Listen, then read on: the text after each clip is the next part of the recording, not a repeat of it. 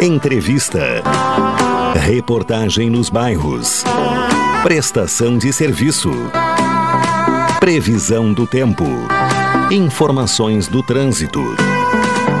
Notícias de Pelotas e da região. Programa Cotidiano. O seu dia a dia em pauta. Apresentação Caldenei Gomes.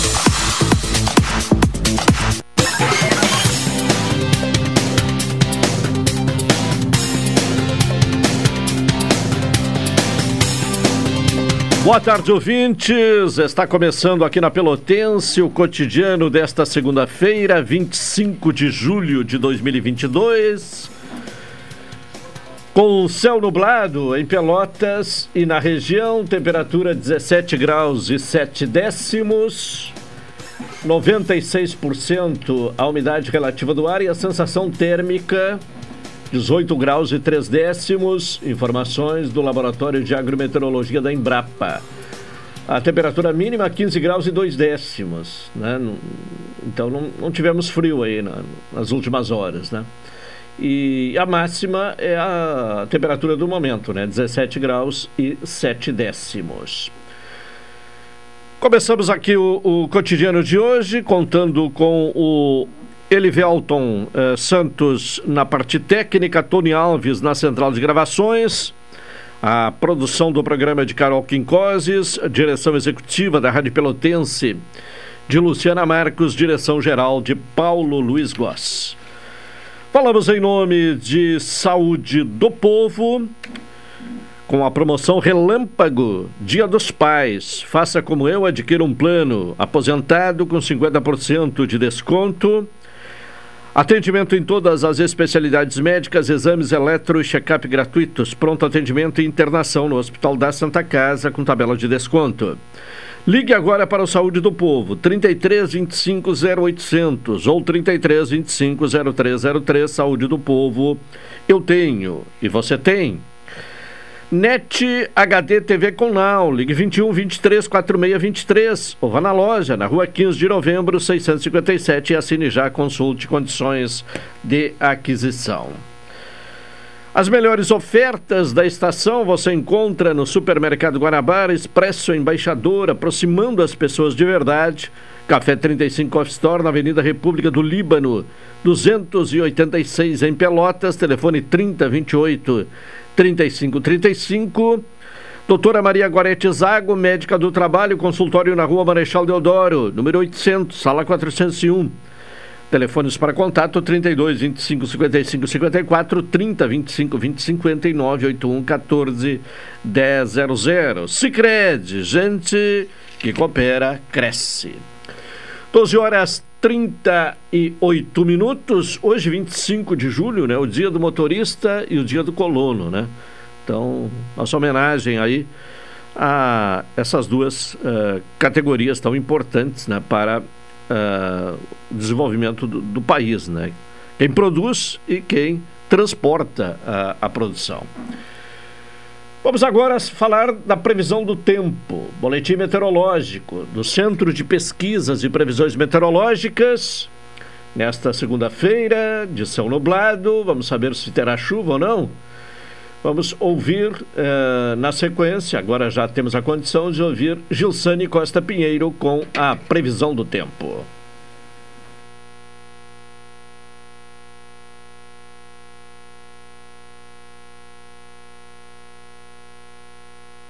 Bom, daqui a pouco, vamos ver se, se há condição. É, não, não estamos conseguindo aqui o, Elivelton contato. Daqui a pouco, então, né? Vamos ao contato com a Gilsane Pinheiro, do Centro de Pesquisas e Previsões Meteorológicas da Universidade Federal de Pelotas, para trazer a previsão do tempo. São 12 horas e 39 minutos. Uh, Vamos uh, ao contato aí já na sequência, né, com o Juliano Silva, ver se ele já tem condição de trazer também as informações uh, da polícia, né, da área policial nesta segunda-feira. Agora vamos já ouvir a Carol. A Carol também em condição de trazer Inicialmente, Carol, as informações do trânsito. Boa tarde. Boa tarde. Então, no dia de hoje, aqui em Pelotas, houve uma ocorrência de acidente de trânsito e esse acidente envolveu apenas danos materiais. Ele aconteceu na rua Bernardo José de Souza, no bairro Fragata. Também há um cavalete na Avenida Domingos de Almeida sinalizando que há um buraco na pista. A Secretaria de Transporte e Trânsito alerta para os motoristas terem mais cuidado naquele trajeto.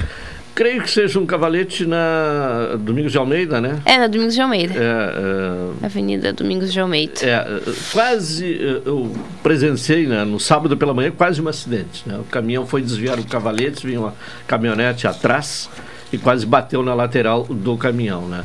Então, é realmente uma situação que os motoristas devem ter é, cuidado. Fica na, no cruzamento, né? Da, agora tem que pesquisar o nome daquela rua ali, não, não lembro bem, né? O nome da, da rua me fugiu, da, da rua, mas pelo outro lado da avenida, inclusive, fica a rua Alberto Pimentel, né? Uh, havia um, um, bar na esquina bem conhecido, né, chamado Bola, uh, Bar Bola Branca. É ali que está esse cavalete, né? Tem que ter muito cuidado, realmente. No, no Mais sábado, atenção. No sábado pela manhã. Boaventura Leite me, me informa o, o Elivelton Santos, que é um, um, conhecedor né, de nome de ruas na cidade. Aliás, quer saber de endereço? Pergunte para o Elivelton Santos. Ele sabe todos os endereços. Né? Olha, tal endereço. Ah, fica é, qual está, estabelecimento fica onde? Aí ele sabe o endereço, um número e até o número de telefone e horário de atendimento. Bom, temos o, o, o Juliano Silva na linha. Vamos ao Juliano Silva com informações da polícia. Alô, Juliano. Boa tarde. Olá, Caldenei. Boa tarde. Boa tarde, Edivento. Boa tarde, nossa produtora Nota 10, nosso cotidiano. É, ali no Bola Branca também tem o, o Caldenei Gomes do outro lado da avenida que interliga no, é, é, seguidamente a Boaventura Leite, ela se interliga que sai o quadrilátero que chama da Mário Peruque. Isso, Ali é. tem o, o São Miguel. São Miguel a gente entra Ah, o São Miguel é mais adiante, né? É. São Miguel é mais adiante. E quem vem do bairro para o centro. Isso, quem vem do bairro para o centro é São Miguel. Mas a outra que interliga é, o Boaventura, é a Boaventura Leite, que sai e depois, é, principalmente na rua 28, da Bom Jesus, que sai no antigo Ferro Velho do Marzinho, que tu faz o contorno, interliga já pelo Colégio Saldanha da Gama, que vem junto à, à caixa d'água da Mário Peruque. Também sabe tudo aí da, dessa região aí. e tem o, o Bar Crisel também, né? Ali é na Domingos de Almeida. É, é, é. Tá certo. Uh, bom, e na área policial, Juliano Silva? Na área policial, Caldenei, a Polícia Civil teve felicidade nesta madrugada em acabar localizando um carro que havia sido roubado. O carro pertencia a um taxista que estava trabalhando às 22 horas de ontem no terminal rodoviário de Pelotas. Ele foi solicitado a realizar uma corrida até a Avenida Pinheiro Machado. No trajeto, o falso cliente anunciou o assalto. Levou dele o automóvel. Ele foi obrigado a desembarcar do carro. Além do automóvel, levou o telefone celular e também dinheiro. Enquanto a vítima registrava a ocorrência já por volta da meia-noite na delegacia de polícia de pronto atendimento, os agentes da Volante localizaram no bairro Fragata o táxi abandonado. A vítima acabou sendo levada até o local e depois é, acabou recuperando o automóvel com a ajuda da volante da Polícia Civil. E Caldenei foi liberado na madrugada de hoje um rapaz de 16 anos de idade adolescente infrator que estava comercializando drogas na rua Princesa Isabel, área central de Pelotas. Ele foi detido por servidores da Brigada Militar. Em primeiro momento, Caldenei Elivelto e ouvintes, quando ele foi detido, ele afirmou que estaria utilizando a droga. Mas na DPPA, na presença dos pais, ele afirmou para o delegado James Gonçalves que estava comercializando a maconha em locais é, de casas noturnas na área central de Pelotas. O entorpecente foi apreendido e o rapaz acabou sendo liberado. Ontem à noite, na região portuária de Pelotas, na rua General Teles, um aposentado de 63 anos de idade acabou sendo assaltado. A vítima de iniciais AD estava por volta, repetimos, das 20 horas, sentado na frente da sua residência, estava na garagem. Chegou um homem e pediu um copo d'água. Quando a vítima AD foi buscar a água, ele já foi tomado de refém, Caldenei. Ele foi dominado dentro da casa, foi obrigado a entregar documentação e também um aparelho telefônico. O suspeito acabou fugindo a pé após a ação criminosa. O local possui câmeras de vídeo monitoramento. O caso está a cargo dos agentes da DRACO, Delegacia de Repressão às Ações Criminosas Organizadas, do delegado Rafael Lopes. Portanto, Caldaninho ouvintes, neste momento, estas informações aqui da Delegacia de Polícia de Pronto Atendimento, eu volto na sequência. O Caldaninho acompanha sempre o cotidiano que está fazendo um convite para você. O, o, meu amigo Giovanni Kroloff, a tia Beth e o filho dele, o Jean. O Giovanni há muito tempo, Caldaninho, não sei se você lembra, foi árbitro de futebol, hein? É, eu, pelo, eu até não identifico assim quem seja, mas pelo nome eu lembro, né? É, o Giovanni Kroloff, ele está com o, o, filho, o Jean, Jean ainda é atleta no meio, no meio rural aqui em Pelotas, é, atua no futebol colonial, está acompanhando junto com a Tia Beth. Lá na Mariperu te faz um convite para você, pois dia 13 de agosto, 8 da noite, tem o samba do Giovanni, da Tia Beth e do Jean lá na Mariperu que você está convidado. E, e o Juliano Silva é a atração da festa. Quem sabe? tá bem, então. Valeu, Juliano. Um abraço. Um abraço, Juliano Silva com informações da área policial. Agora sim, já temos condição de ouvir o Gilsane Pinheiro com a previsão do tempo. Áreas de instabilidade ocupam o sul do Rio Grande do Sul, podendo causar pancada de chuva e possíveis trovoadas, principalmente no extremo sul e litoral sul do nosso estado. De acordo com a estação agroclimatológica, os dados extremos observados na cidade de Pelotas até este momento são os seguintes. A temperatura mínima ocorrida foi de 14,6 graus às 2 horas da manhã verificou-se a formação de nevoeiro forte. A precipitação total acumulada até o dia de hoje, no mês de julho, é de 247,7 milímetros, sendo que a média para o mês de julho nos últimos anos é de 126 milímetros. A previsão para Pelotas, Zona Sul, para esta segunda-feira é de céu nublado, com períodos de parcialmente nublado, com possibilidade de ocorrência de pancada isolada de chuva. Ventos de nordeste fracos a moderados. A temperatura máxima ficará em torno de 20 graus. Para terça-feira, céu parcialmente nublado com formação de nevoeiro. Ventos de nordeste fracos a moderados, com rajadas ocasionais na parte da noite. Temperatura mínima de 15 graus e máxima de 21 graus. E para quarta-feira, céu parcialmente nublado, ainda com formação de nevoeiro.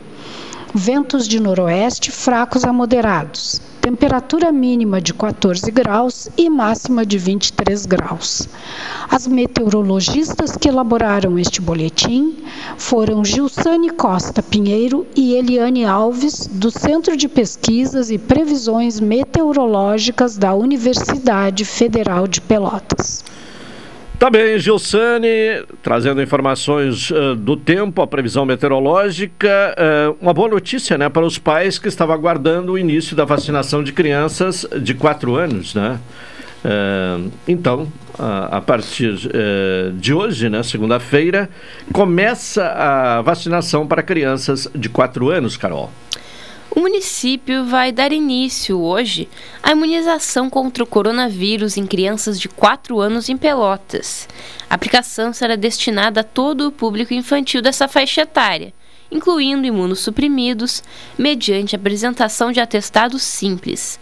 A partir de quinta-feira, será a vez das crianças com 3 anos. A medida vai ao encontro da decisão publicada pela Secretaria Estadual da Saúde, liberando o imunizante para a população de 3 a 4 anos. A vacina aplicada será Coronavac, com intervalo de 28 dias entre a primeira e a segunda doses. Os pequenos deverão estar acompanhados dos pais ou responsáveis que precisam apresentar os documentos necessários na hora da aplicação. Para as crianças imunossuprimidas, a vacinação só irá ocorrer mediante apresentação do atestado simples comprovando a condição. A unidade de vacinação infantil na Albai Navegantes, localizada na rua Don, Dona Darcy Vargas, número 212, e o mercado público nas bancas 16 e 17 são os pontos fixos de vacinação para esse público. Além disso, o trailer da vacina também realizará as aplicações conforme itinerário publicado semanalmente no site da Prefeitura. É, daqui a pouco vamos falar então sobre o itinerário do trailer eh, da vacina, mas daqui a pouco, porque agora são 12 e 50 vamos ao intervalo e em seguida retornaremos aí com o comentário de Hilton Lozada, diretamente de Brasília. Esta é a ZYK 270, Rádio Pelotense, 620 kHz. Música, esporte e notícia. Rádio Pelotense, 10 kW, a mais antiga emissora gaúcha. A Rádio Show da Metade Sul. Promoção Invista e Ganhe Sicredi Interestados. Invista na sua cooperativa e concorra a 280 mil reais em prêmios. São oito poupanças de 10 mil reais e duas poupanças de 100 mil reais até o final da promoção. E mais, você ainda pode raspar e ganhar brindes da marca Sicredi. Acesse o link da bio no Instagram sicredi.interestados e saiba mais. Invista no Sicredi, onde o seu dinheiro rende um mundo melhor. Café 35 em todo lugar. Forte, marcante, o cheirinho no ar. Café 35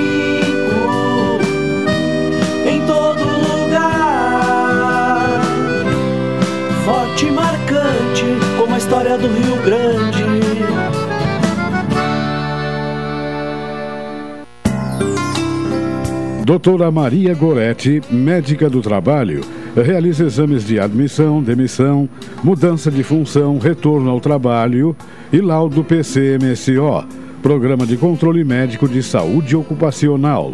Atendimento nas empresas e no consultório médico, Rua Marechal Deodoro 800, Sala 401, Fone 3225 5554 e 981 14 1000. Programa Cotidiano. O seu dia a dia em pauta. Apresentação Caldenei Gomes.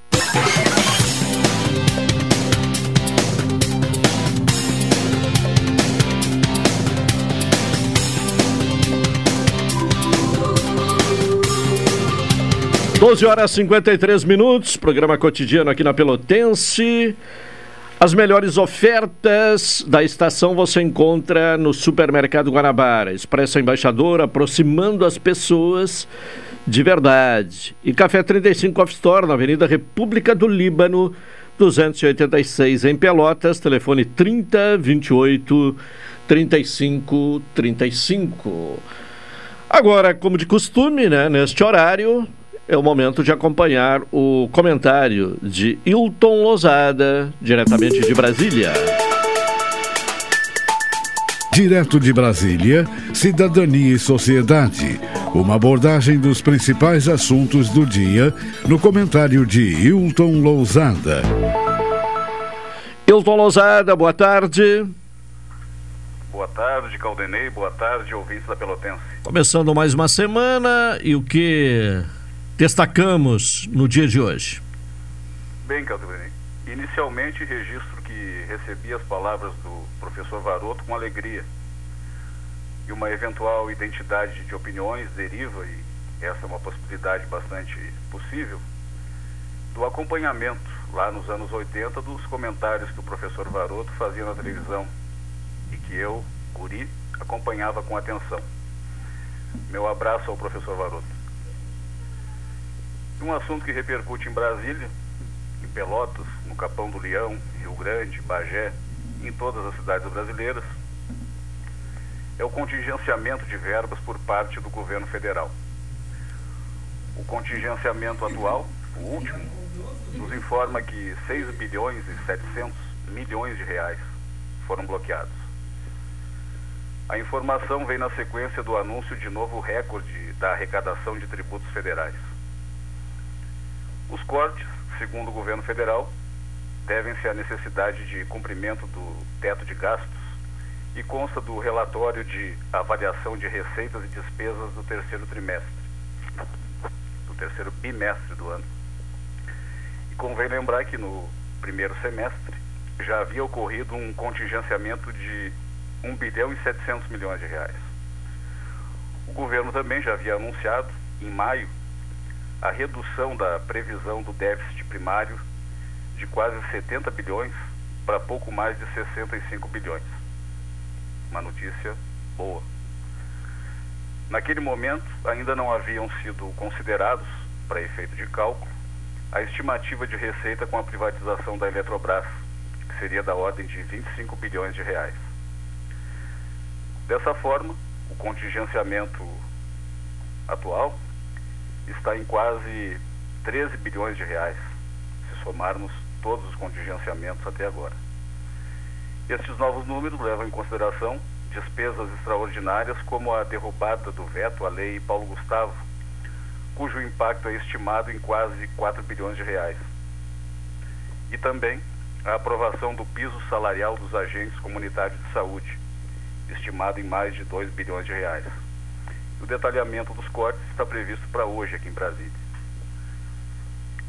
É bom não esquecer que a previsão de receita líquida, após as transferências realizadas aos estados e municípios, é de 1 trilhão 774 bilhões de reais. Sem dúvida, a arrecadação não apresenta problemas. E por qual motivo esse assunto? Por que não tratar dos exotismos políticos e das bizarrices às quais o Brasil tem sido submetido?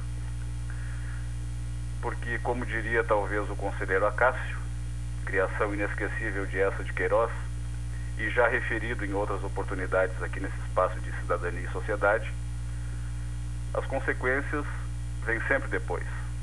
E elas vêm, se vêm. O contingenciamento é apenas uma das faces do desequilíbrio das visões acerca da economia, arrecadação e gastos que estamos vivenciando. A falta de uma política orçamentária previsível que atenda às necessidades mais relevantes do país, foi evidenciada de modo muito claro nos últimos meses através de um conjunto de medidas e tentativas de medidas que demonstram, pelo menos, que está faltando planejamento. O enfrentamento através da reação se tornou o método pelo qual se definem as coisas. O enfrentamento através da ação, previsível e planejada, está fora de cogitação medidas pontuais, circunstanciais, com data de validade e, sobretudo, deficientes em transparência parecem ser a nova realidade de gestão. O esforço para manter o destino de certas verbas secretas está em desacordo com a Constituição Federal, pelo menos em relação ao artigo 37, que nos fala sobre legalidade, impessoalidade, moralidade, publicidade e eficiência. Mas isso é só o que diz a Constituição. Só isso. Apenas. Nada mais do que a Constituição. O contingenciamento não é a única face visível do momento em que vivemos. As alucinações coletivas e encantamentos com o fugaz são a tônica dos dias de hoje. Agora, como diz a música, chega de tentar dissimular e esconder o que não dá mais para ocultar. E este momento chegou chegou muito antes do que alguns previam.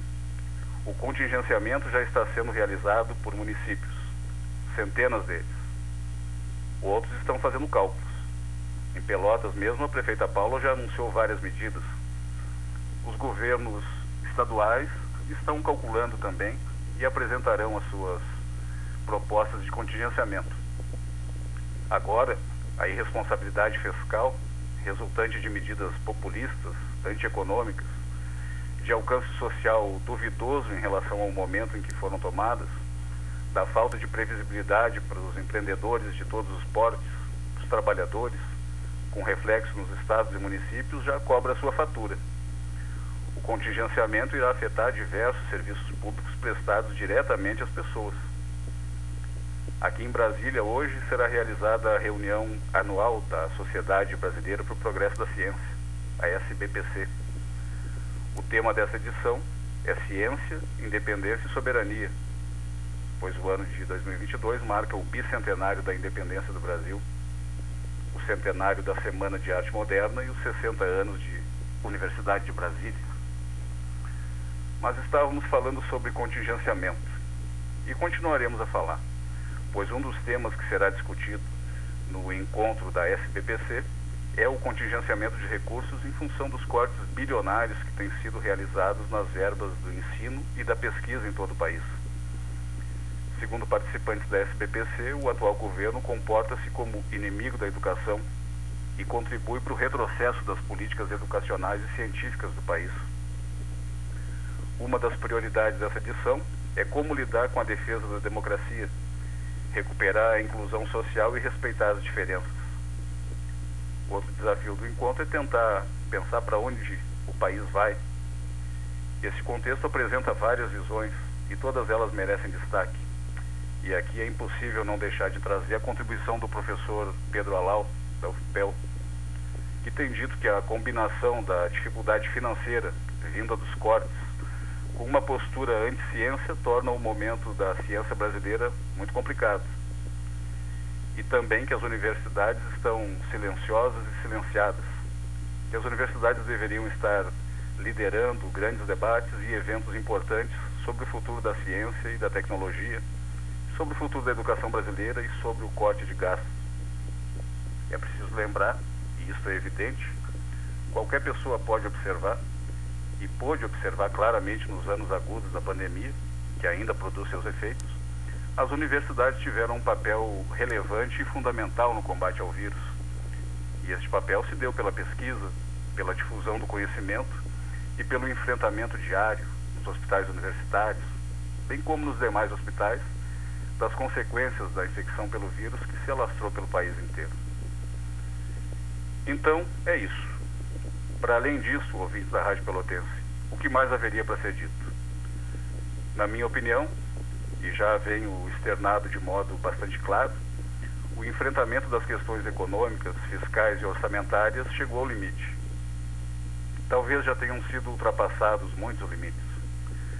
Não esqueçamos que a previsão de arrecadação deste ano é de mais de 1 trilhão e 700 bilhões de reais. E isso não é pouca coisa. A existência de verbas secretas não é admissível no Estado constitucional e democrático de direito. O Supremo Tribunal Federal tem questionado o Congresso Nacional sobre a identificação e o detalhamento das verbas do chamado orçamento secreto. Por enquanto ainda falta muita explicação. Enquanto isto, nós vamos de corte orçamentário em corte orçamentário, de contingenciamento em contingenciamento, fazendo de conta que nada está acontecendo Vamos acompanhando a falta de prioridade se tornando uma prioridade. E vamos acompanhando a falta de prioridade se tornando uma política pública permanente.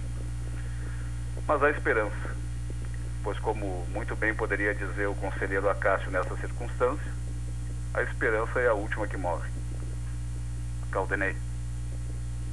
Tá bem. Uh, Hilton, boa tarde e até amanhã. Boa tarde, boa tarde aos ouvintes da Pelotense. Uma hora quatro minutos, vamos ao intervalo para retornar em seguida com o cotidiano.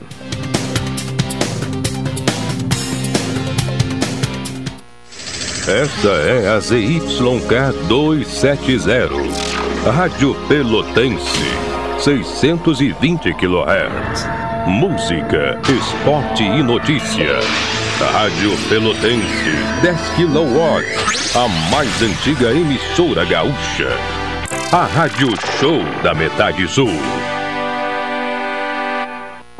Promoção Invista e Ganhe Sicredi Interestados. Invista na sua cooperativa e concorra a 280 mil reais em prêmios.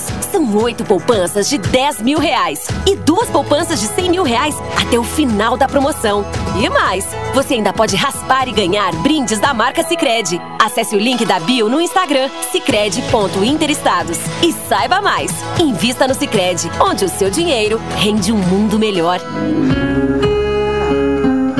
Café 35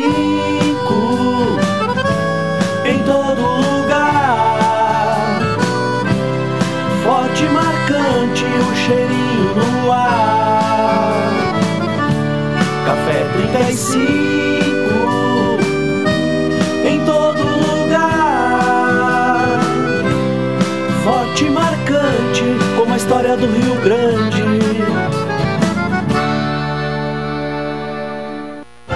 Expresso Embaixador. Novos horários de ônibus para Pelotas, Rio Grande, Porto Alegre e Piratini. Informações no Instagram, arroba Expresso Embaixador ou no site www.expressoembaixador.com.br. Durante a pandemia, o serviço de bordo cortesia está suspenso para a segurança dos passageiros. O transporte de pessoas com necessidades especiais com passe livre valerá na modalidade direto. Os horários estão sujeitos a alterações e o tempo de duração de viagem está sujeito às condições da estrada.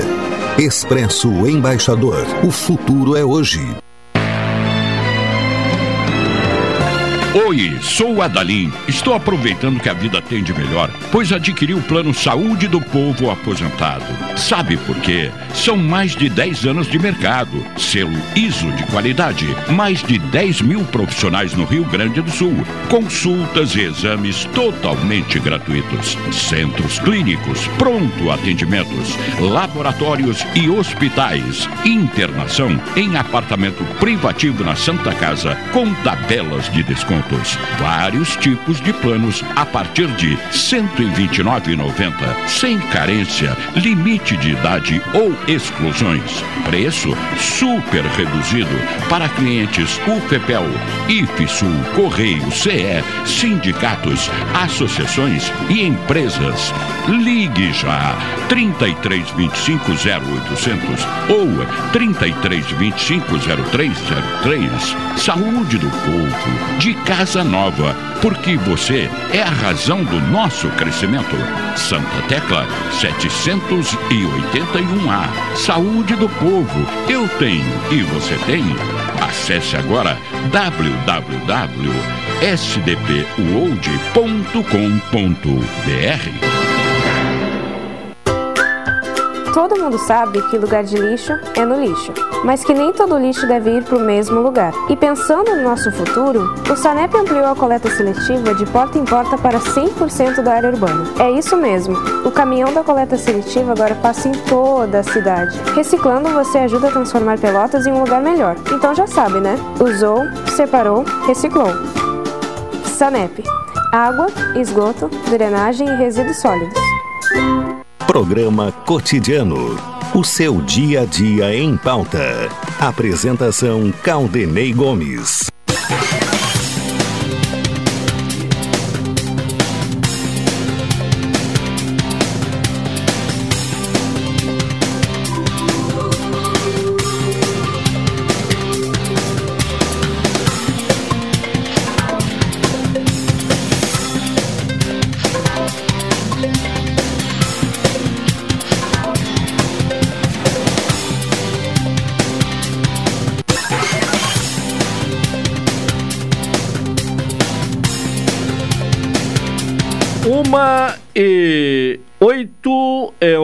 Cotidiano aqui na Pelotense.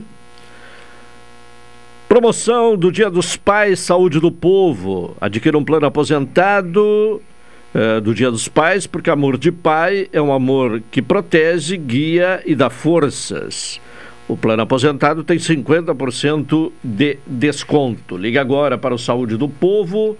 Os telefones 33 25 0800 e 33250303, Saúde do Povo, eu tenho e você tem. Doutora Maria Gorete Zago, médica do trabalho, consultório na rua Marechal Deodoro, número 800, sala 401, telefones para contato 32 25 55 54, 30 25 20 59, 81 14 100. Sicredi, onde o seu dinheiro rende um mundo melhor. Bom, há pouco a Carol uh, trouxe a informação de que uh, uh, as crianças com quatro anos começam a ser, começaram a ser vacinadas hoje em Pelotas e os locais fixos de vacinação é a unidade de vacinação infantil na UBAI Navegantes, localizada na rua Dona Darcy Vargas 212 e no mercado público nas banda, bancas 16 e 17. E tem o, o trailer da vacina, com uma outra alternativa. E Carol nos traga aí então as informações sobre o itinerário do trailer da vacina nesta semana.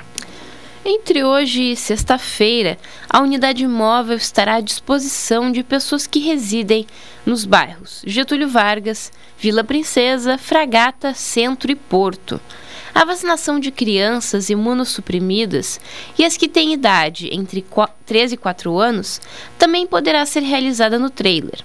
Os atendimentos serão das 11 da manhã às 16 horas e 30 minutos, sem fechar ao meio-dia. Com exceção das crianças imunossuprimidas, que podem receber a imunização da Covid em qualquer dia de atividade do trailer, a vacinação infantil na estrutura itinerante será por faixa etária, sendo os dias 25, 26 e 27 destinados ao público com 4 anos de idade e os dias 28 e 29 direcionados aos menores com até 3 anos completos. Hoje, na, na segunda-feira, será na Rua 7, número 410, no bairro Getúlio Vargas, esquina com a Avenida 4. Amanhã, na terça-feira, na Avenida 4, número 3716, na Vila Princesa, esquina da Rua 13. Na quarta-feira, na Avenida Duque de Caxias, número 734, no Fragata, em frente ao CRAS Fragata. Na quinta-feira, na Rua General Osório, número 51, loteamento Barão de Mauá, na esquina da Rua Barão de Mauá e na sexta-feira, na Avenida Cidade de Rio Grande, 201, no Fátima, esquina da Rua Salvador Balreira. Tá aí, então o itinerário do trailer da vacina nesta semana. Uma hora 13 minutos. Renato Varoto, já aqui no estúdio, nesta segunda-feira, também chegando o professor João Manuel Peio. Uh, Varoto, boa tarde. Boa tarde a todos os integrantes da mesa, inclusive o professor João Manuel, que acaba de chegar, Caldenei, a Carol. Hoje parece que o casal tá brigado. Quando o Guedes vem, João Manuel não vem. Quando João Manuel vem, Guedes não vem. Eu acho que está havendo algum atrito. Ou, ou é uma combinação de revezamento. É, nessa né? parceria, algum atrito que nós vamos ter que intermediar. Mas estamos aí começando mais uma semana é, de muitas expectativas, é, principalmente depois é, do lançamento né, da, da candidatura à reeleição do presidente Jair Bolsonaro, que ontem convocou o Brasil para uma manifestação pública, agressiva, antidemocrática, no dia em que o Brasil estará comemorando o seu bicentenário da independência. Não é um 7 de setembro qualquer, é um 7 de setembro diferenciado. Tanto que, por solicitação do governo brasileiro, o coração de Dom Pedro I vem ao Brasil, trazido por uma comitiva, para integrar a, essas festividades eh, com a presença, entre aspas, daquele que propiciou o grito do Ipiranga. Embora eu tenha a tese não sei qual é o ponto de vista de João Manuel, de que quem realmente construiu a independência brasileira foi o Dom João VI, que criou todas as condições para que o grito do Ipiranga pudesse ser dado. Porque se ele não tivesse criado aqui uma, um vice-reino com toda uma infraestrutura básica da época, não adiantava o grito do Ipiranga, porque não teríamos como. Então, vamos esperar. Concordo que... em gênero, número e grau. Ele, inclusive, pôs o Brasil como parte do Império Português, Exatamente. e não como colônia. Exatamente. Né? né? E, e, e, não fosse ele ter criado a abertura dos portos, a Biblioteca Nacional, uhum. o sistema bancário, uma série de coisas, nós íamos fazer o quê? Eh, o Dom Pedro Sim. ia gritar com a, é. com a Marquesa de Santos e não, não Libertou, inclusive, o Brasil da prisão de não poder ter indústrias. Exatamente. Ele é que deu o primeiro passo para o Brasil se industrializar. Industrializar. Investiu em portos, uma série de coisas que libertaram o é, Brasil do jogo português. Então, Dom, eu acho que é uma grande injustiça que o Brasil faz considerar o Dom João VI um um, paspalho. Um paspalho que guardava coxinhas de galinha no bolso. No bolso. Mas né, tudo bem. Mas me preocupa muito João Manuel e Caldenei. Bom, isso foi um, uma história contada por brasileiros que mas precisa... que é repetida é. A, a, extensão. Né? Uh, me preocupa muito essa convocação do presidente dia 7 de setembro para um. Já o 7 de setembro do ano passado foi tenso. Já foi terrível. É.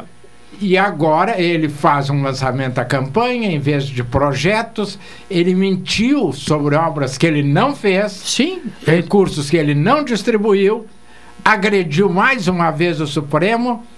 Aliás, é, do então... que ele discursou ontem, a maioria, se não quase todo discurso de mentiras.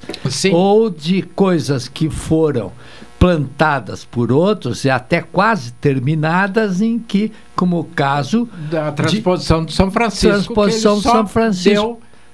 Ele fez, um, ele fez um braço pequeno. É, o finalzinho. É. Quer dizer, e, e isso tudo, Caldenei, me preocupa muito, porque é a menos de um mês das eleições.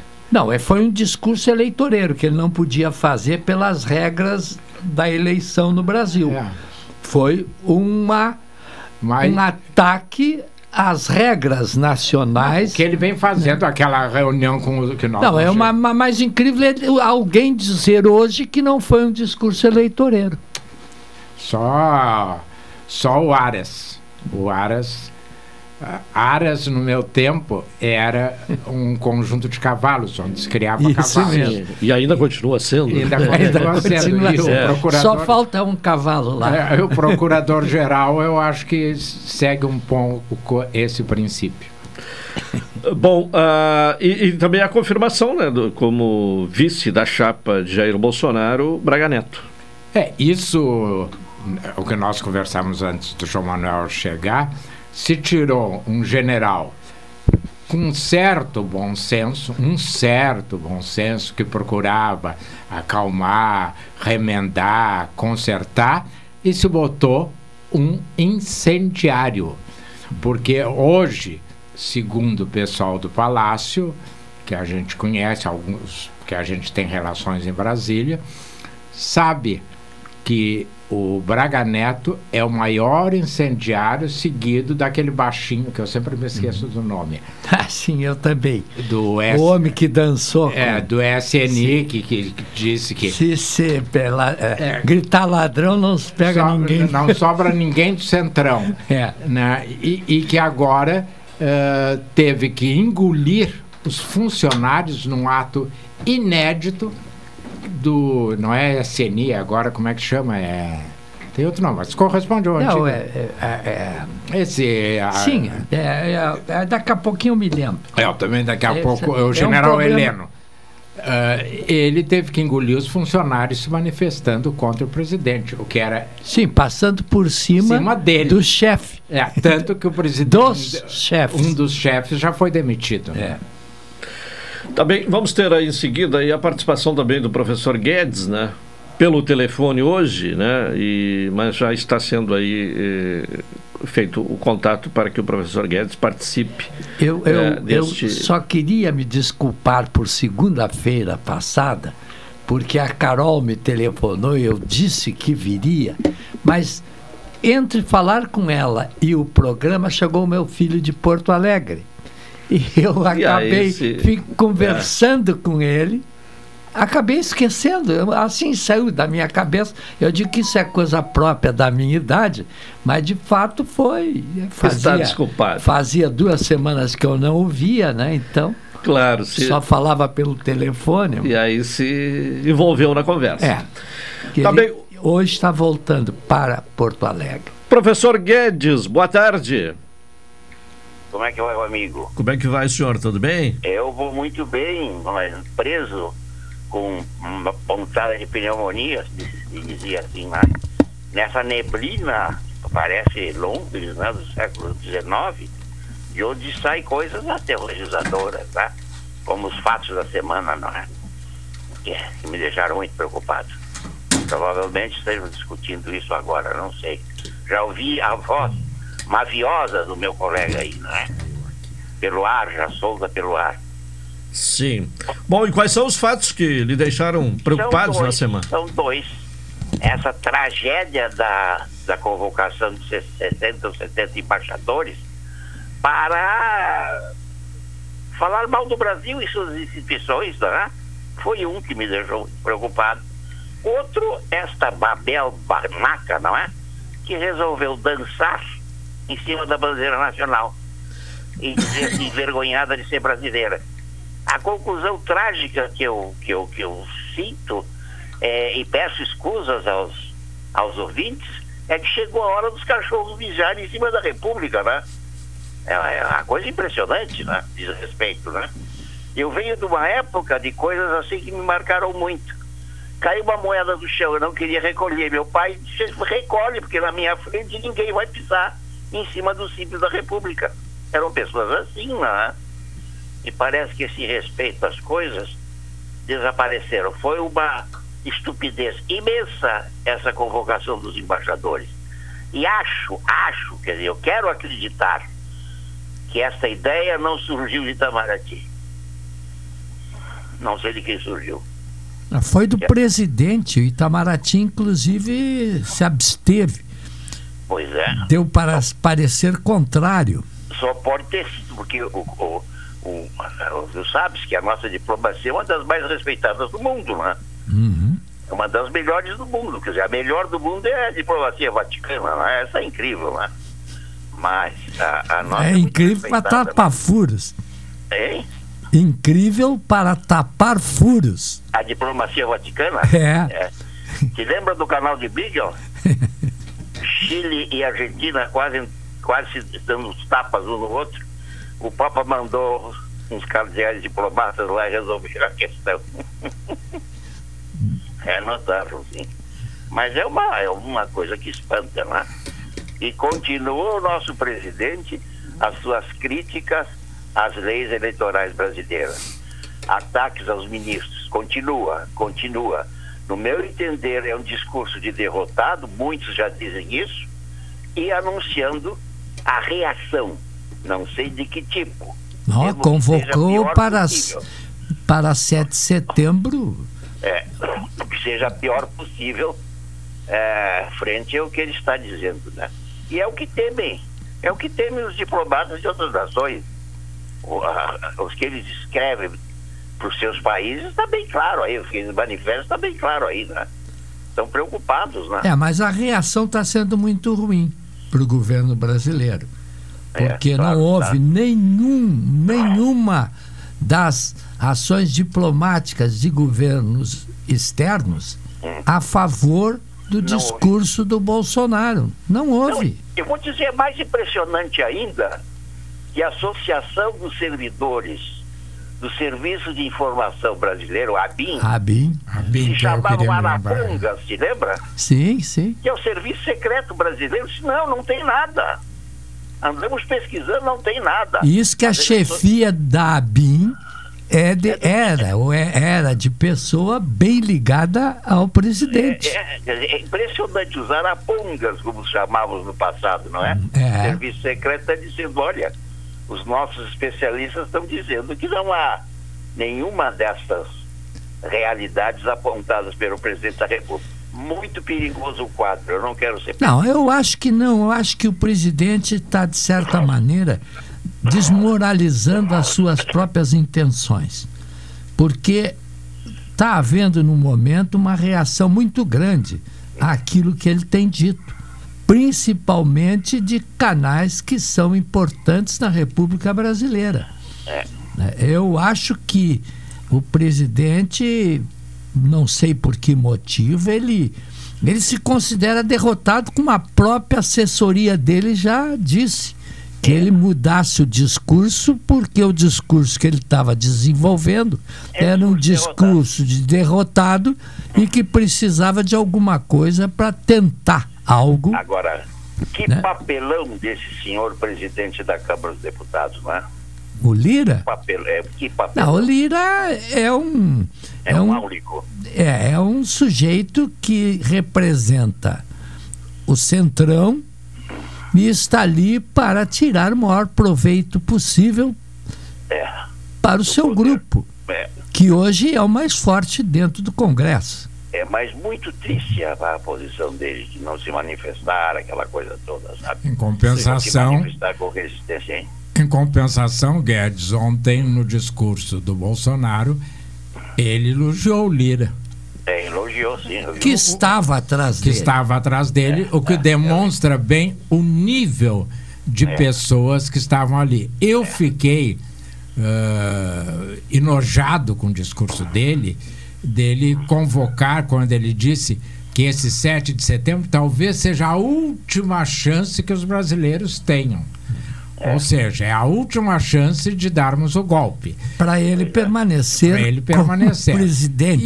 E, e a primeira dama, eu não sei. Eu, eu- tenho uma ligação, tu não, tu não, não acreditas, mas eu tenho uma ligação muito direta com Deus, assim, de conversar.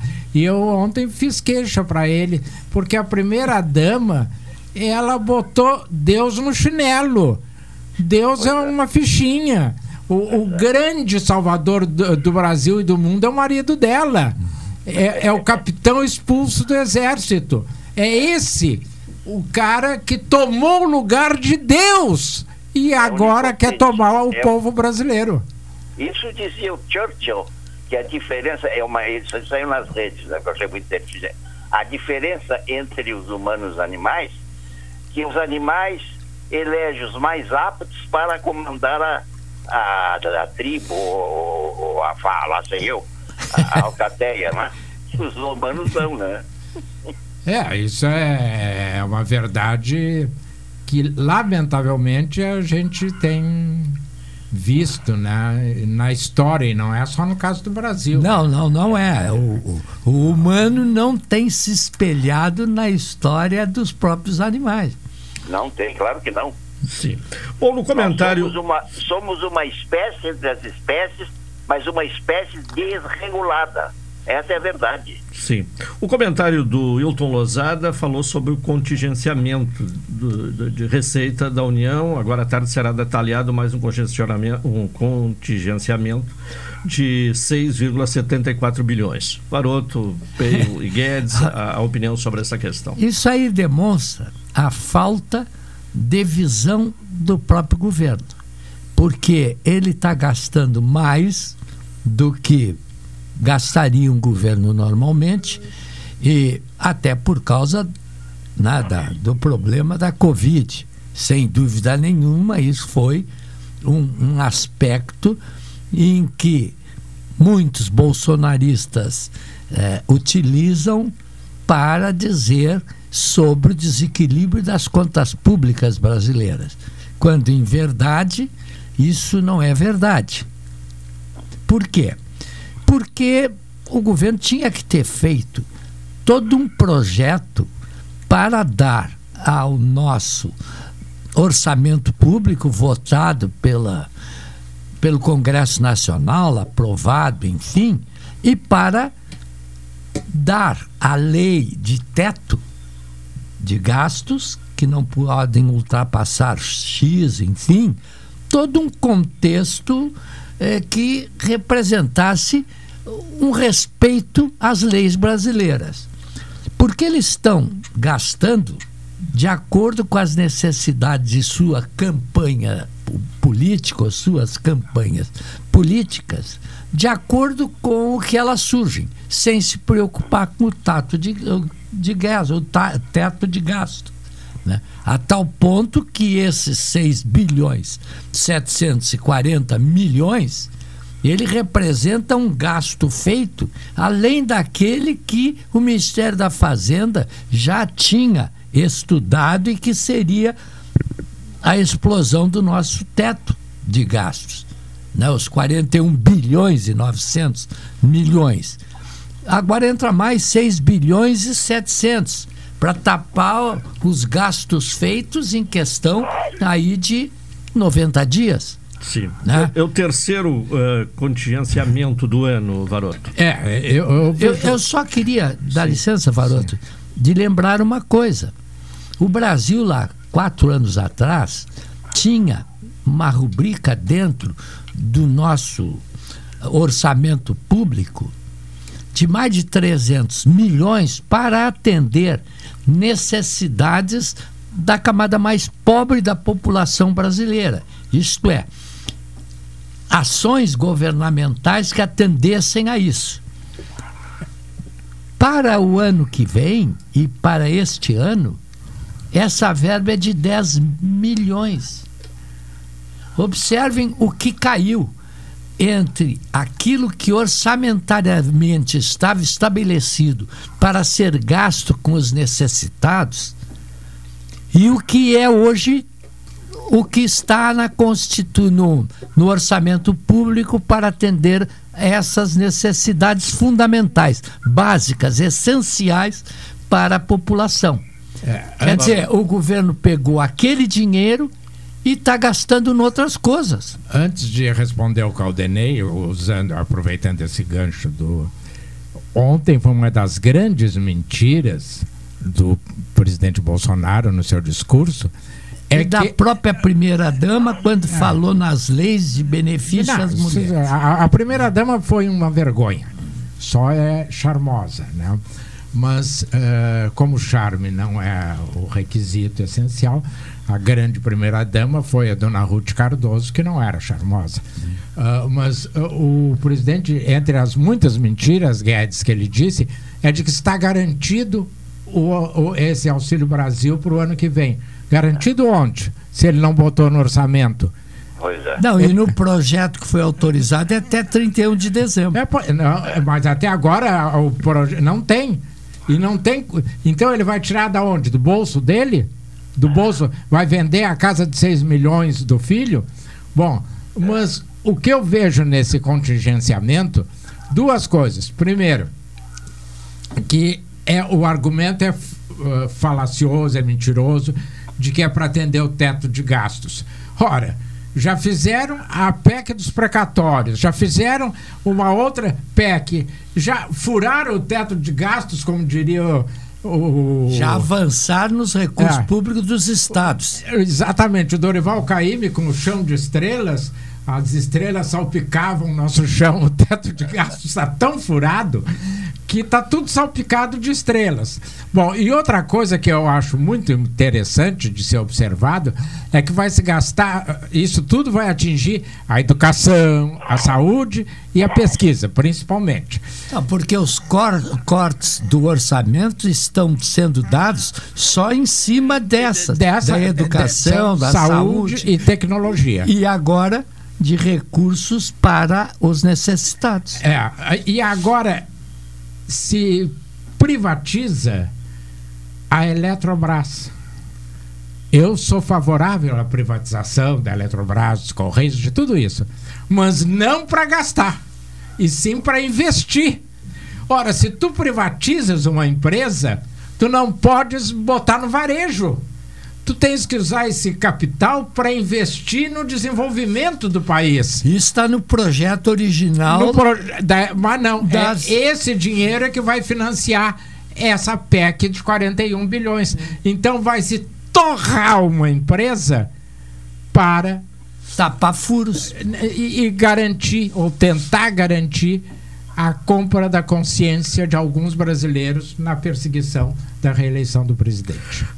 Gostaria de ouvir o professor Guedes sobre esse tema. Olha, eu, eu escuto com a máxima atenção e cuidado as manifestações dos meus colegas, mas em última análise é a falência da economia neoliberal implantada nesse governo. Estás claro, querendo que eu diga que tu não está falando a verdade.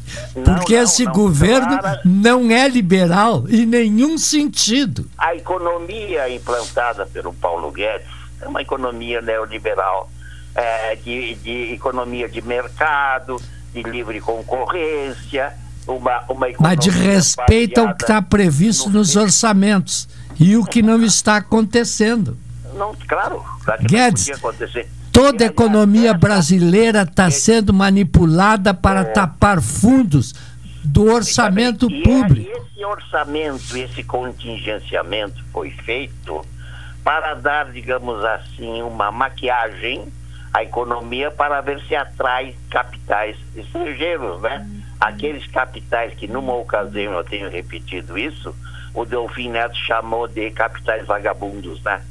Que ficam percorrendo o mundo e se implantam onde a lucratividade é melhor. Essa é a minha análise dessa história, é, dessa minha audição aí. Eu quero voltar a um tema que o, que o Varoto suscitou, a fala dele com Deus. Posso? Sim. É, é. Bom, Desde que tu não te meta nas minhas conversas com Deus, deixa eu não, me entender não, não, com claro ele. que não. Sabe que eu, eu vejo frases, vejo pessoas dizendo assim, é, Deus é meu pastor, aquele salmo do Davi, o 22, que eu acho uma beleza, acho uma beleza, tudo está nas mãos de Deus, porque Deus provê tudo. E eu me lembro de um dos pontos fundamentais da teoria, teoria cristã, que é o livre-arbítrio, né? Aliás, eu tenho aqui na minha cabeceira, estou vendo aqui, ó, o livre-arbítrio Santo Agostinho. Estou lendo aos poucos porque a, a, força de convencimento do homem é impressionante, né? Ele ainda porque vai te converter. não sei. Ele se converteu, por que, que tu não vai se converter? Não, porque ele era um santo, eu não sou nada. Não, não, ele era pior do que tu és. Ele gostava de andar nas bocas, ele se misturava o tempo Ma todo mandou com matar prostitutas, gente, mandou... mandou... matar muita gente. É como o negócio é complicado, cara. É complicado. Ele, tu só estás Olha te então. referindo a ele à época em que ele era bonzinho. Uhum. Ele já tinha eu se recuperado. Eu, eu, sei de tudo porque eu li também as cartas de Flória. Mas... Bom, mas o que, é que tu ia que é falar de, na minha é conversa? É o livre-arbítrio, é o livre-arbítrio. Bom, mas é evidente, eu uso uso. Cada um de nós, mas eu vejo muitas pessoas manifestarem assim. Cada um de nós é absolutamente responsável pelo seu destino. É evidente, eu uso, eu falo Deus, com Deus como parceiro Deus, e não sabe, como submisso. Deus sabe, Deus sabe o que vai acontecer. Agora, um, um, dia ele vai dizer essas pessoas, mas não atirem no meu colo porque eu não tenho culpa. é evidente, é evidente. É o que fez a primeira dama ontem, é. de, dizendo que Deus elegeu, escolheu o presidente Bolsonaro para salvar a terra. Cara, Sabe uma coisa? Um dos sinais da liberdade interna que uma pessoa possa ter, um dos sinais é a assunção completa da sua responsabilidade sobre o seu destino. Ninguém é responsável pelo meu destino, eu sou o fator do meu destino, sabe? E através daí que eu entendi uma frase enigmática do Sartre, sabe? Nós nascemos para ser livres. Alô? Sim, sim. Estamos ouvindo. Que é, é, absolutamente irresponsável. Assim é que eu vou continuar lendo o, o Agostinho aqui, não é? E impressionado com a força retórica. Sim, só que não, eu espero que a, da tua leitura resulte a conversão, mas não ir para a igreja. Não precisa ir para a igreja, ajoelhar, que essas coisas é bobagem. É, a gente fala direto com Deus, e, e usando o livre-arbítrio. Segue Jesus esse, é dessa questão de rezar. O que que Jesus disse? vai para o teu quarto, fica É. lá quietinho e aí Eu fala com disse- Deus.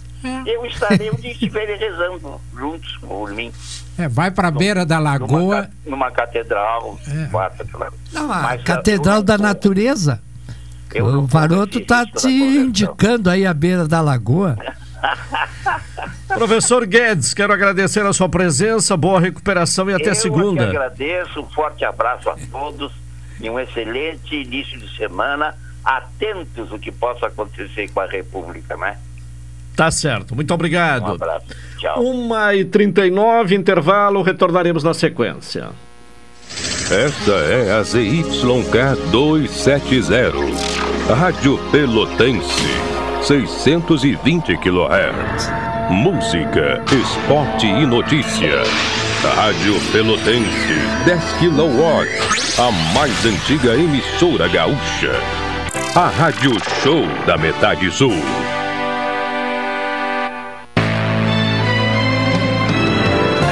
Oi, sou o Adalim. Estou aproveitando que a vida tem de melhor, pois adquiri o plano Saúde do Povo Aposentado. Sabe por quê? São mais de 10 anos de mercado, selo ISO de qualidade, mais de 10 mil profissionais no Rio Grande do Sul, consultas e exames totalmente gratuitos, centros clínicos, pronto atendimentos, laboratórios e hospitais, internação em apartamento privativo na Santa Casa com tabelas de descontos, vários tipos de planos a partir de R$ 129,90, sem carência, limite de idade ou exclusões. Preço super reduzido para clientes UFPEL, IFSUL, Correio, CE, sindicatos, associações e empresas. Ligue já 3325 0800 ou 3325 0303. Saúde do povo, de casa nova, porque você é a razão do nosso crescimento. Santa Tecla 781A. Saúde do povo, eu tenho e você tem.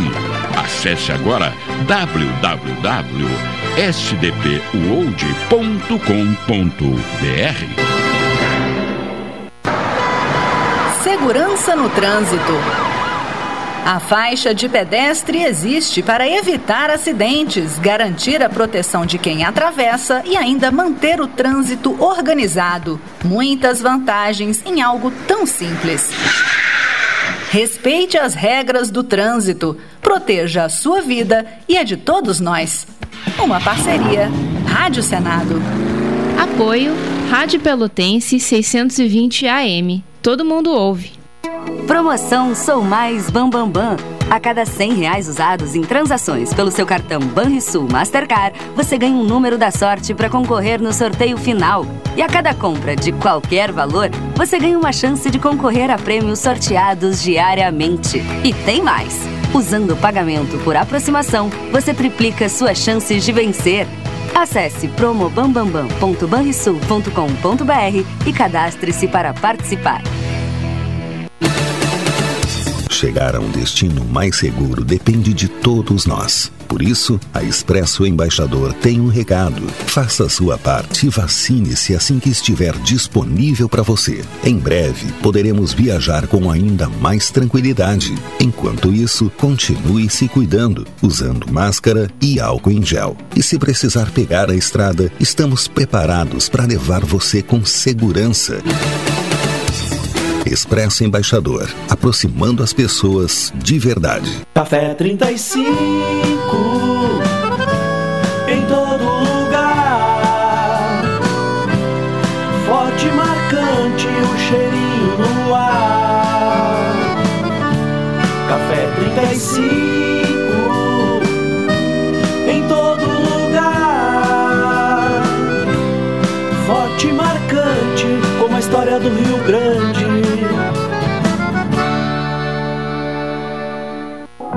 Promoção Invista e Ganhe Sicredi Interestados. Invista na sua cooperativa e concorra a 280 mil reais em prêmios. São oito poupanças de 10 mil reais e duas poupanças de 100 mil reais até o final da promoção.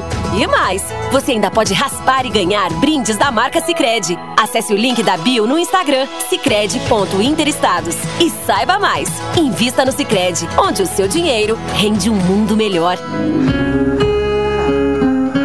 Programa Cotidiano.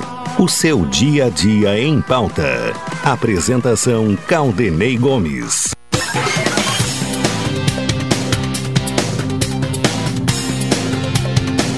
Uma e 44 de volta com o programa cotidiano. As melhores ofertas da estação você encontra no Supermercado Guanabara, NET HD TV com Laulig 21 23 46 23, ou vá na loja na rua 15 de novembro 657 e assine já. Consulte condições de aquisição. Expressa Embaixador aproximando as pessoas de verdade. Uma questão que eu coloco agora é, é sobre uh, a guerra Rússia e Ucrânia. Na sexta-feira foi assinado um acordo para exportações de cereais, né, com a intermediação da Turquia. Uh, e, e, ali chegou a ser uh, denominado né, por um representante da ONU como o, o, farol da esperança. Porém, imediatamente houve bombardeio ao porto de Odessa, na, na, na, Ucrânia. Como é que vocês estão e vendo essa situação? não acertou o porto, é. só acertou o, a cidade em si. Sim, mas o objetivo, a, a princípio, seria o porto, é, né? Isso foi a é, desculpa é, dada. É, mas erraram a pontaria.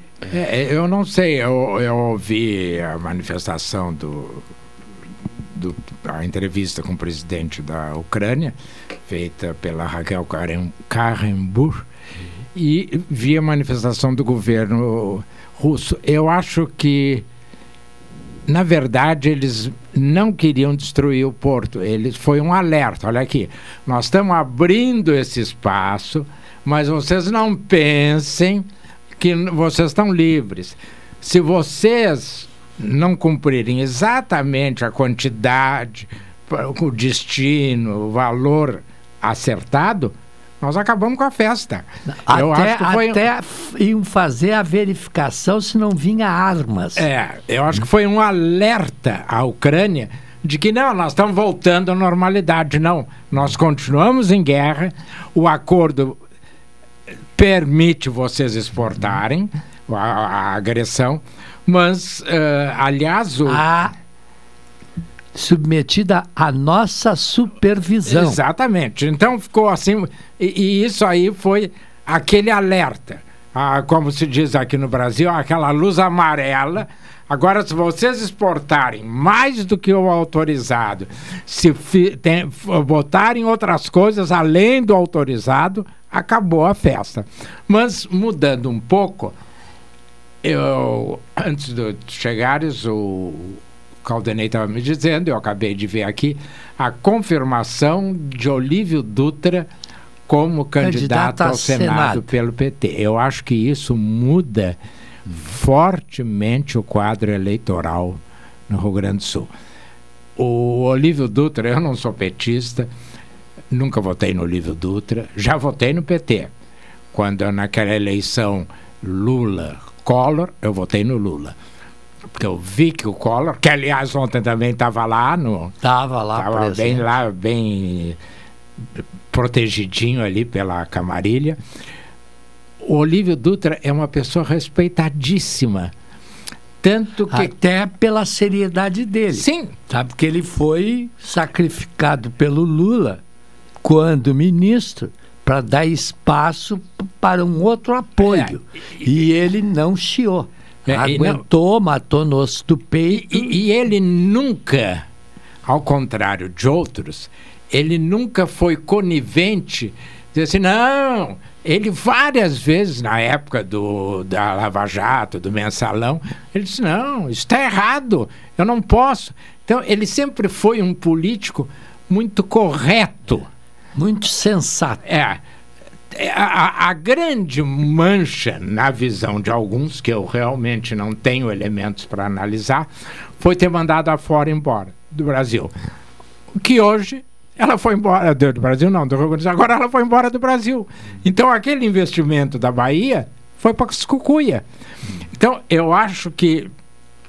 Eu estava dizendo, João Manuel, para o Caldenei, que eu estava vendo hoje de manhã, que está num empate entre o Mourão e a Ana Amélia, que para mim foi um excelente senador, e para o meu gosto. Agora, com o Olívio, eu acho que desequilibra e o Olívio pode dar uma puxadinha na candidatura do Preto, embora o Preto não tenha luz própria. É, não ele, tem ele é a apelo. sombra do pai. Ele não dá três palavras sem citar o pai. E- e- Ele, ele quer eh, herdar o prestígio do pai. E em política isso não existe. Sim, então muda o cenário. No, Ah, no meu entendimento, muda para o governo e muda para o Não, Senado. E muda a eleição. Porque, como estavam previstos outros senadores lutarem pela vaga, Ah. agora chegou um que pode ser. É, Realmente o- o- pode os ser. né? outros todos, como se dizem... São fracos. Não, como se sentido diz em escola de samba, são adereços. É, porque tem uma... E, e, e eu estava conversando... Isso está acontecendo também para governador, na É. medida em que a maior parte dos candidatos estão ali para ocupar um espaço, mas não Sim. para É, e lutar pela Coisa, eu candidatura. estava vendo aqui que saiu uma pesquisa agora para presidente do IPESP, o Lula com 44 e o, e o Bolsonaro com 30 e não sei o que. 33, né? É, Não, acho que chegou é, a va- va- vamos ver aqui, Bom, já, já vejo os números direitinho aqui. Nós tá? temos uma figura enigmática na eleição do Rio Grande do Sul, que é Luiz Carlos Reis. Ele não faz campanha em Pelotas, ele faz lá nas bibocas no interior, que ninguém, que não fazem parte das pesquisas. Tanto que na eleição ele era dos último, o quarto ou quinto colocado e ganhou a eleição para senador. Olha, a, o- a eleição para presidente, Lula 44, Bolsonaro 35 e o eh, Ciro continua com os 9%, né? Também inalterado o percentual ah, de Da Simone, Simone Tebet, né? Que segue com... É, eu acho que eh, é subiu só um pouco, a partir eh, de hoje é que 4%. poderá, poderá melhorar a Simone Tebet, que hoje é o lançamento da candidatura. Ela passa a fazer campanha no Nordeste e em outros lugares. E pode ser que empolgue as mulheres, né? É, não, e acho que, que enfim, também é a única candidata. Há um outro fato, a, a Dilma ter passado os fogos no Temer inviabilizou, pelo menos por hora, um apoio do MDB a Lula. Porque era perfeitamente dispensável ela ter dado aquela entrevista. Mas o, o Temer ficou furioso e o Temer ainda tem muita força no MDB. Ainda tem muita Tem, força. ele não tem força No eleitoral. norte- É, e É, não tem força naquele lá em Alagoas, coisa Sim, assim. sim, é. Mas no sul, sudeste, coisa, o Temer ainda. Então, ah, esses nove pontos não dão. Do, do Ciro. Ciro é 9. Nove. É, a Esses- Tebet é, É, não, 4. eu tô- eu quero- eu Ele tá falando da diferença. Na diferença. diferença. Ah, sim, diferença. Ah, a diferença entre Bolsonaro. Não dá para o PT ganhar no primeiro turno. Mas no segundo turno, o Bolsonaro só, como ele disse em relação aos Estados Unidos, se não for na conversa, vai na bala. Lembra? Sim, Seria claro. muito engraçado se o Brasil Não, ele ele está fazendo em guerra contra ele os está fazendo uma toda uma campanha em cima da possibilidade de haver um problema no país que que ele vai criar dia 7. É. Eu não sei se vai criar, porque Vai tentar. Vai tentar. Aliás, ele vem tentando há horas, né? Bom, daqui a pouco nós vamos ter a participação do Rubens Silva com o esporte. Professor Peio, desacursado com o Brasil ou não? Olha, não me fala. que eu tive uma dificuldade para dormir ontem. Né? É, isso, Depois o- daquele os jogo. chavantes, na sua maioria, não dormiram bem, né? Não, eu acho que quem é chavante de fato não dormiu bem. Né?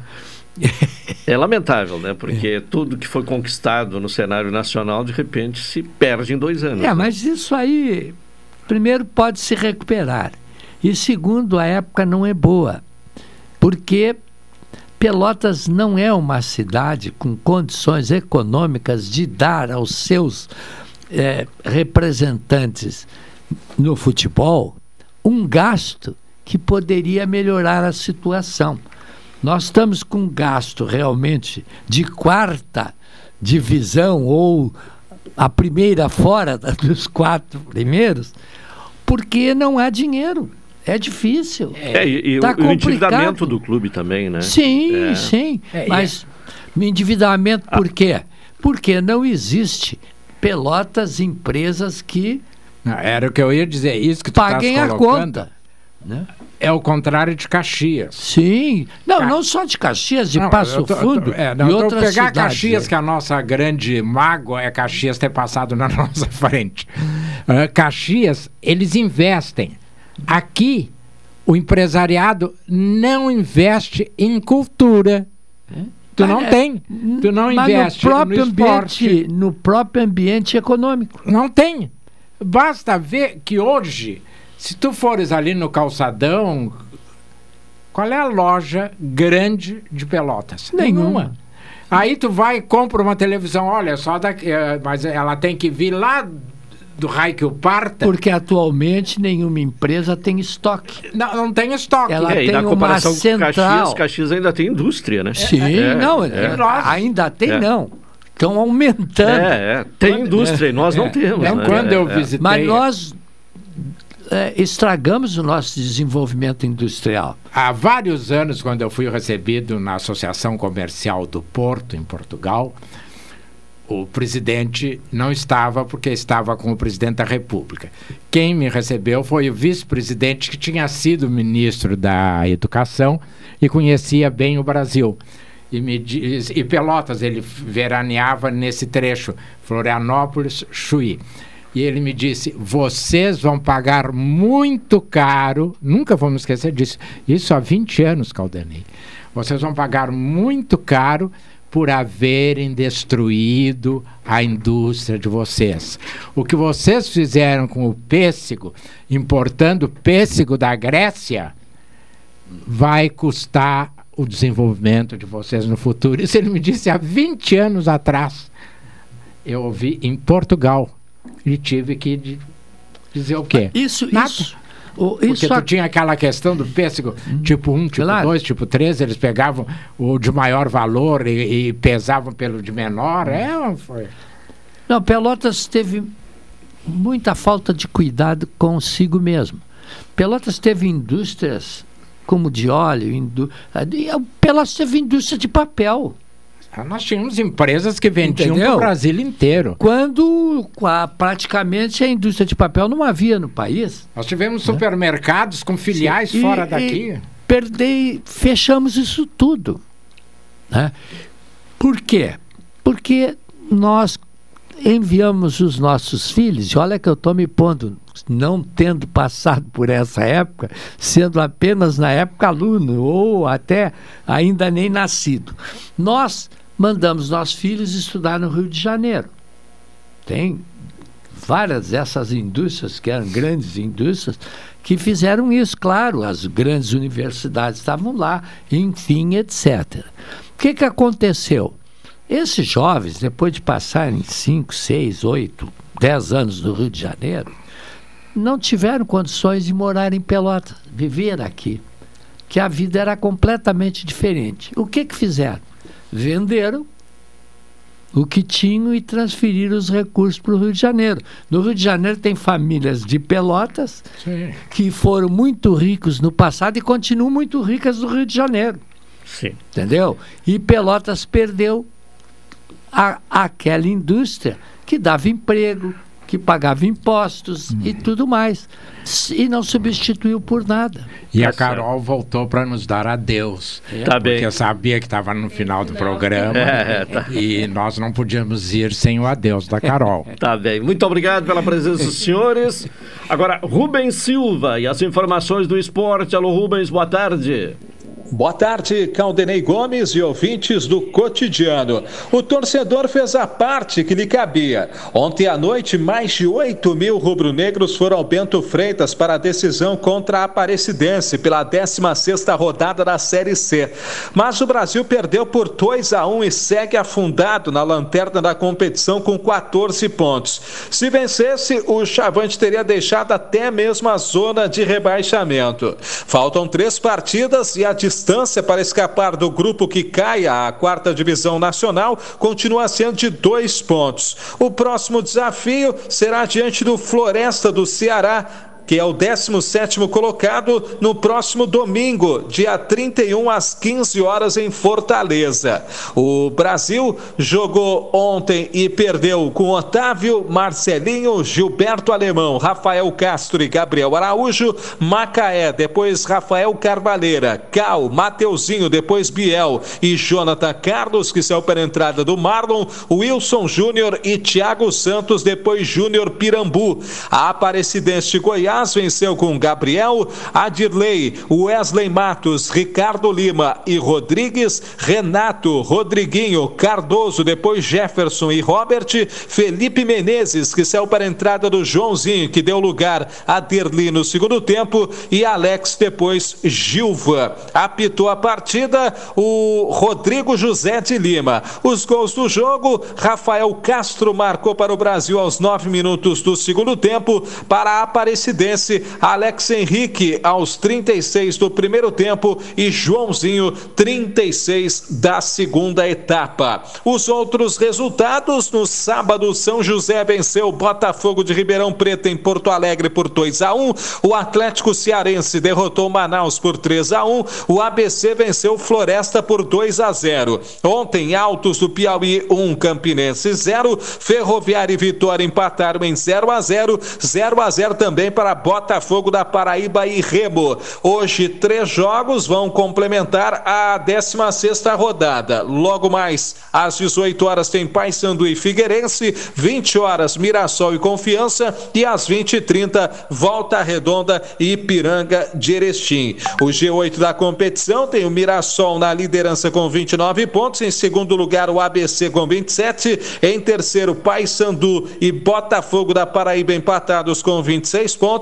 Em quinto lugar, Aparecidense e Figueirense com 25 pontos. Em sétimo, Volta Redonda e Botafogo de Ribeirão Preto com 23 pontos. O São José é o nono colocado também com 23 pontos. O Ipiranga, que entra em campo logo mais, é o 14 com 19. A zona do rebaixamento tem o Floresta com 16, o Atlético Cearense com a mesma pontuação em 18, em 19 Campinense com 15 pontos e o Brasil retornou à lanterna, tem apenas 14 pontos.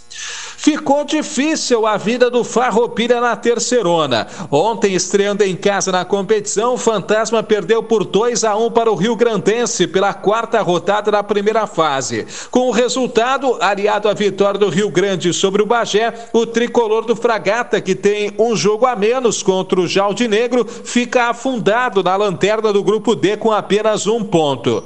Na nublada tarde no Nicolau Fico, quem saiu na frente foi o Guri Teimoso, que chegou ao primeiro triunfo na competição com gol marcado pelo Juninho.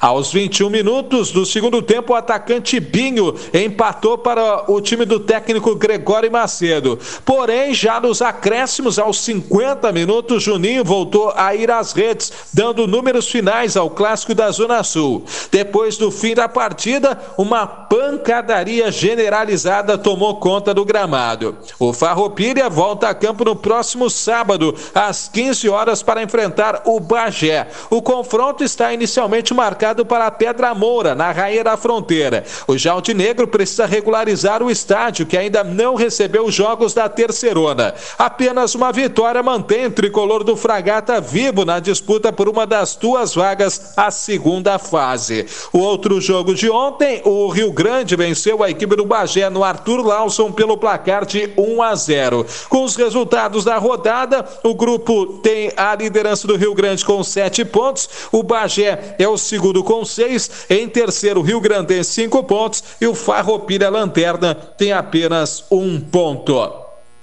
Com gol de João Pedro aos 14 minutos do primeiro tempo, ontem no estádio da Montanha dos Vinhedos em Bento Gonçalves, o Esportivo se sagrou campeão da divisão de acesso 2022. A partida de ida havia terminado empatada por 1 a 1 em Santa Cruz do Sul. Já garantidos na elite estadual da próxima temporada, Tivo e Periquito não estarão na disputa da Copa Tarciso Flecha Negra, tradicional copinha do segundo semestre deste ano. Já a dupla Grenal entrou em campo no fim de semana em suas respectivas competições. No sábado, diante de 43 mil torcedores, na Arena, o Grêmio derrotou a Ponte Preta pelo placar de 2 a 1 com gols de Diego Souza e Campas antes dos 25 da etapa inicial. O tricolor ocupa a segunda colocação na Série B, está a nove pontos do Cruzeiro, líder da competição. Já o Internacional foi a São Paulo e perdeu para o líder Palmeiras pelo placar de 2 a 1 em jogo da última rodada do primeiro turno. Com a derrota, o Inter saiu do G6, hoje ocupando a sétima posição. Com os destaques dos esportes, falou Rubem Silva. Abraço, Caldenei. Valeu, Rubem Silva. Final de programa. Vem aí o Cláudio Silva com a Super Tarde. Retornaremos amanhã às 12 horas e 30 minutos com mais uma edição do programa cotidiano. Uma boa tarde a todos. Até amanhã.